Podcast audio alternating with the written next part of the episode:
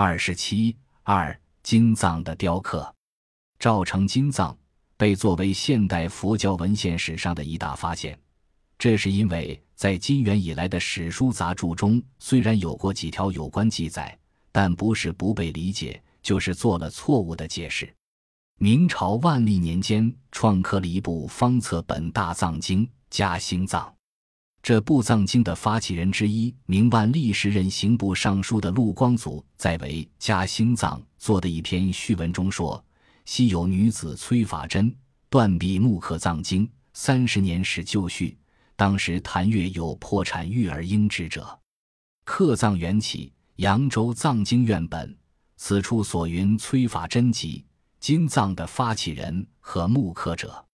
但序文没有指出崔法真是哪个朝代的人，他所刻藏经又是哪种藏经，这样就引起后人的种种猜测。有人说崔法真乃宋弃沙藏刊刻的发起人法成，因为法真与法成读音相近，进而又推测说先有法真的断臂木资，后有法成的主持刻藏。叶公绰《细沙延生院小志》见影印《宋弃沙藏经手册之二》，日本学者甚至把崔法珍说成是明代人，其断臂所刻藏经就是方册本大藏加兴藏。日僧随天元山三大藏经缘起，在《昭和法宝总目录》第二册，凡此诸种误解，在赵成金藏发现之前一直是作为悬案。而无法得到证实。初步统计，在现存金藏印本中，见于卷末或版型间的《诗经》题记约一百四十余条，不包括原底本及有而照刻者，《易经》和进经者题款及刀工题记，其中有年代可考者四十余条。这些提拔提供的情况，大致可说明如下几个方面的问题：一。在赵城广胜寺发现的大藏经是金代刻造的，从四十余处有纪年的刻经题跋中知道，其刻经时代均处在金熙宗至金世宗时期（一三九年至一一七二年），涉及天卷、黄铜、天德、真元、正隆和大定几个年号，前后约三十年左右。由此肯定其为金代刻藏是毫无疑问的。而三十年之数又恰与明禄光祖所述相符。刻经最早的年代是金熙宗天眷两年（一千一百三十九年），见《明治妙法莲华经》卷三、卷五、卷六、卷七，这四卷经现存上海图书馆，其中两卷卷首有赵城县广胜寺题字的说法图飞画，另两卷飞画残缺。这说明这四卷经确为广胜寺旧物，是现存赵成金藏的一部分。何时流落上海，不得而知。在卷五、卷七两卷卷末有天卷二年乙末六月二十七日印币的印经题记，同时有洪洞县东引村李慧基为母发愿印补当县观音院法华经的诗经愿文及平阳府洪洞县经方街家丁义吉墓记。这些提拔说明，此四卷经是洪洞县东引村村民师资印造的，印经年代为金熙宗天眷二年，印造地方是洪洞县经方。那么其刻造年代当在天眷两年或此年以前，是目前发现的金代由私人募资刻造的年代最早的几卷经。值得注意的是，同时明制的《妙法莲华经》。在赵成金藏中还存有一部相当完整的七卷经，并在卷七之末有一段很长的诗经题记。界州下县如古乡赵村王德并妻李氏同发前锦，设敬财大藏经版会下，诗财两千余贯，封为先王祖父祖母。如意吉祥，愿四恩三有，法界生灵同成佛果。乙亥十二月八日，奉佛南弟子王得师。乙亥年当是金完延亮贞元三年，一一百五十五年，距天卷二年晚十六年。无疑，这七卷经是整部金藏的一部分。那么，天卷二年印造的《妙法莲华经》与整部金藏是什么关系？首先，这四卷经有千字文编次，这就排除了单刻本的可能。第二，这四卷经的千字文编次与现存金藏相符，而区别于同一时代的其他版本的大藏经，如福州版崇宁藏为封制，稍晚的毗卢藏、资福藏均与崇宁藏同。第三，在当时的洪洞县，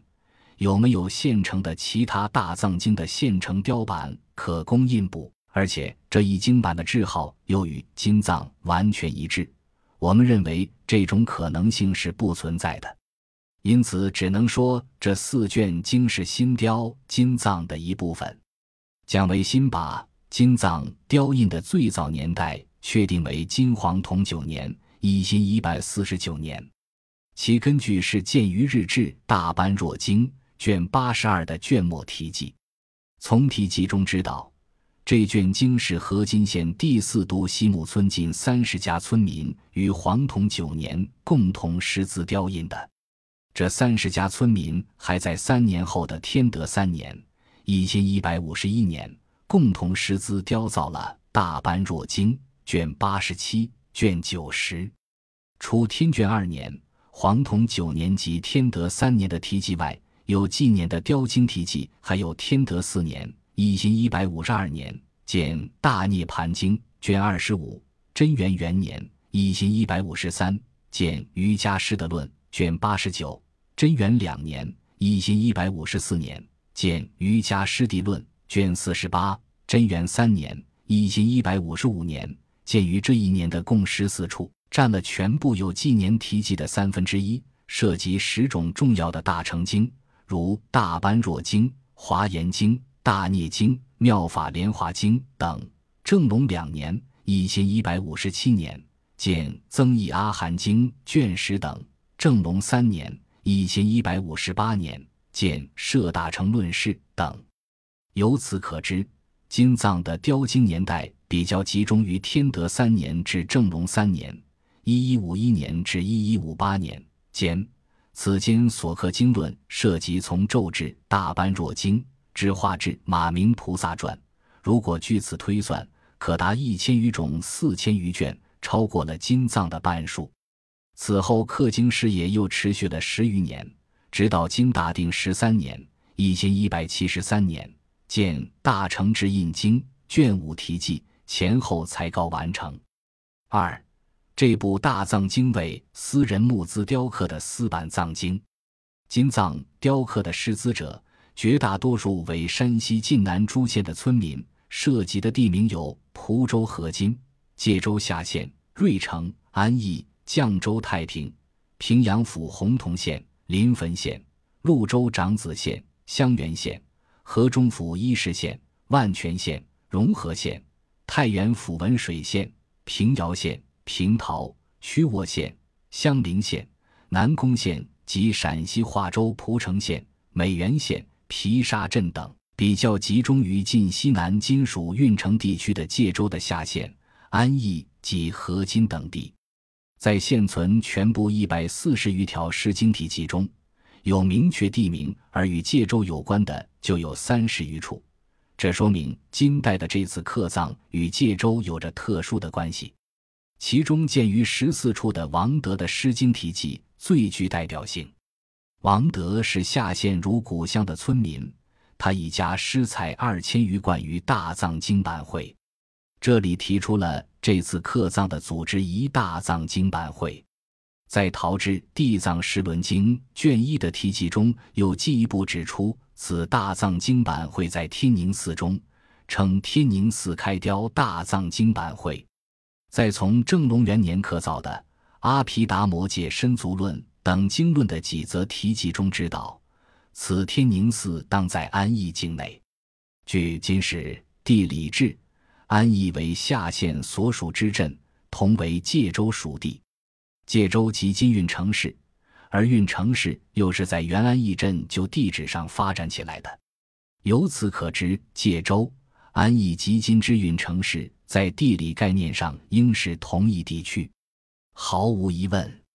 金藏就是以界州天宁寺为中心，由界州所属各县及邻近的长治地区、临汾地区及晋中太原府所属个别县份，也涉及毗邻的陕西个别地区的农民及其他居民共同施资雕造的。从施资者的身世看，有王德这样的大户人家，也有仅能施资雕精一板、二板这样的贫苦农妇。而比较多的，则是数家乃至数十家居民联合雕精一卷或几卷，有的贫富仅能贡献一把雕精的刀子，有的把自种的树、自织的布、自养的骡作为资产奉献出来雕造经板。这些情况充分反映了当时谭岳施主有破产育儿应之者的情景。一部多达七千卷的规模宏大的刻葬事业。靠一个地区的百姓出资，非有极大的热忱和决心是无法办到的；而没有一个有这样决心和献身精神的组织者，也是难以成功的。崔法珍就是这一事业的倡成者，他以断壁木刻的惊人举动感化人心，最终完成了刻葬愿望。本集播放完毕，感谢您的收听，喜欢请订阅加关注。主页有更多精彩内容。